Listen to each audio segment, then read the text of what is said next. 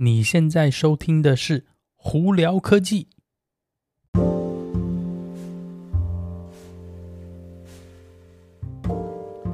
嗨，各位观众朋友们，大家好，我是胡老板，欢迎来到今天的胡聊科技。今天美国洛杉矶时间三月一号星期三呢、啊，哇，三月嘞，真的是时间过得真快哦。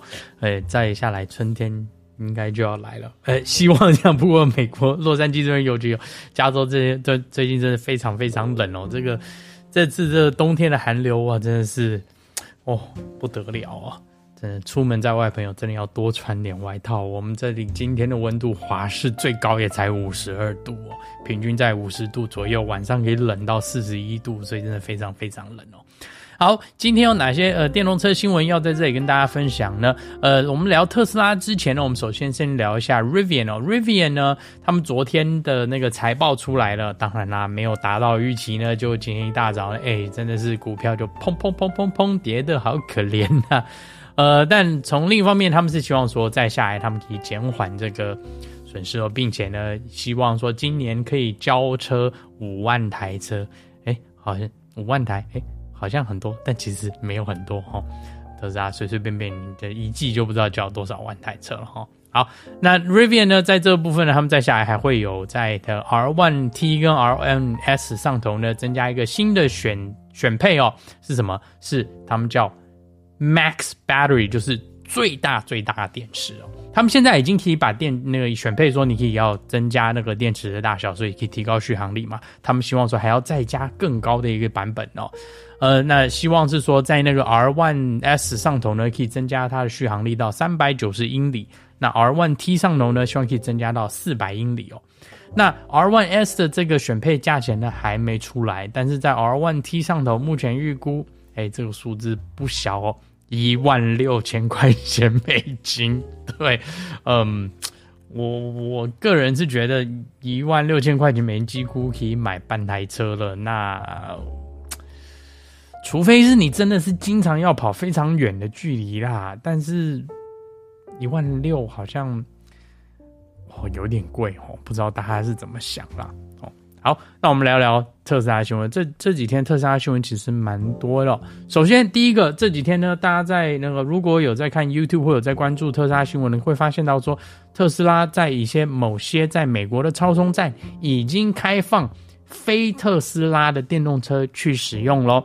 我们之前就讲到它这个所谓的 Magic Dock 上头呢，可以增加了一个转接头，让 TPC 接头直接变成 CCS 接头的这个功能，并且呢，呃，你可以很简单的用它的那个 App 呢，就可以开通这个充电桩哦。那现在呢，已经有呃一些充电站呢，陆续去开始有这个功能公开了。那并且呢，已经也有一些用户去测试了，目前的那个。呃，大家给的这个评语呢都是非常好，非常简单，基本上都没有问题哦。呃，很基很多人基本上就说啊，比 EA 啊、ChargePoint 啊、还 EVgo 都好太多了，而且速度都稳定。嗯，所以其实而且又多。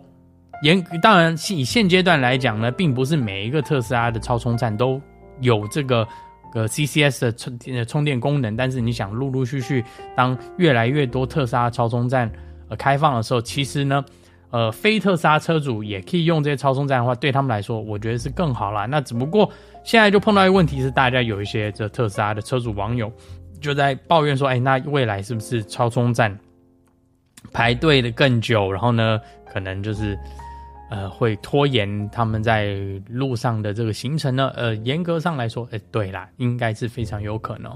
不过我在这边一再强调是超充站。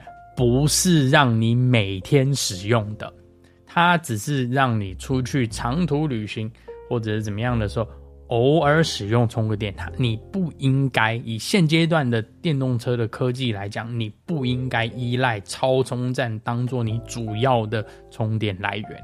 我还是一再强调，你一尤其是在美国，你。我不建议你没有车库或没有在家里有办法充电的朋友们买电动车，因为你要依赖外头的超充站的话，哎，你就是要跟大家塞车，你就是要在那边等，你就是要在那样子使用啊。其实我真的非常不建议，除非你今天有办法是在晚上，可能你住的。不管是饭店也好，或者是你的这个呃 apartment 这边的社区里头有过夜充可以使用，不然我真的并不是很建议依赖超充站，然后去买一台电动车哈。我觉得在这个部分，大家一定要做好心理准备。好，呃，那我们再来聊聊另外一些有关特斯拉的一些工厂的的新闻哈。呃，首先呢，呃，特斯拉呢下一个新工厂呢地方决定了在哪，在墨西哥。在那个墨西哥一个城市叫做 Monterrey，呃，目前预估呢，它应该会砸五个 billion 美金那资产呢去盖这个工厂，并且呢可以增加五千到六千个工作机会哦。那大家会觉得，诶，为什么要盖在墨西哥？其实严格上来说，墨西哥，呃，它也是算在是北美的这个那那个 NAFTA Trade Agreement 里头，其实。那你也可以把车子运到美国也好，运到加拿大也好，其实而且更方便，可以往南美洲方向、中美洲方向前进，甚至你要运输到其他国家都是非常好的一个选择。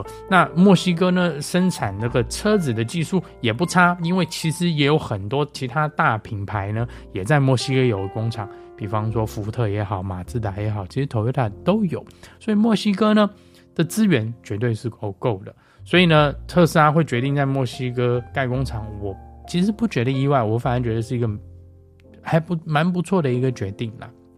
好，你这样子为什么呢？一方面，他可能可以呃呃去承担一些呃美国还有加拿大需求。并且这样子的话，你可能把 Fremont 呢，或者是甚至德州产的车开始陆续往其他国家运送，因为你要知道说，还是有一些国家还是在依赖美国 Fremont 的那个车车的工厂去生产车子去运送国家，比方说台湾啊，然后日本啊，呃，有已经有部分嘛，呃，其实有有蛮多的，所以呢，这个在墨西哥盖厂呢，其实我我个人觉得是一个还不错的决定啦。好那再来呢？马来西亚的朋友们有福了，特斯拉终于得到许可，可以把车子在马来西亚那个进口贩售了。所以呢，马来西亚朋友们，你可以做点功课，看看，哎，特斯拉是不是可以已经下单，并且呢，你是不是符合可以买这个电动车的？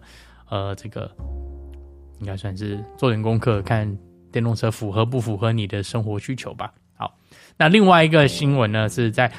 德州的那个超级工厂呢，Model Y 要增加两个新的颜色。那其实这两个颜色呢，在欧洲那边大家应该已经看过，一个就是他们讲的那个银色叫 Quicksilver，那另外一个呢，就是一个新的一个那个桃红色叫 Midnight Cherry Red。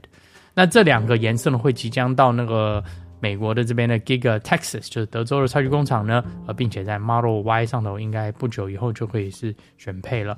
那所以还没买车或正要订车的朋友们，或许呢可以考虑看看。当然什么时候不知道啦，就是目前是有在安排。那再来另外一个呢，呃，我们之前就有提到说 Model 3不是有一个那个。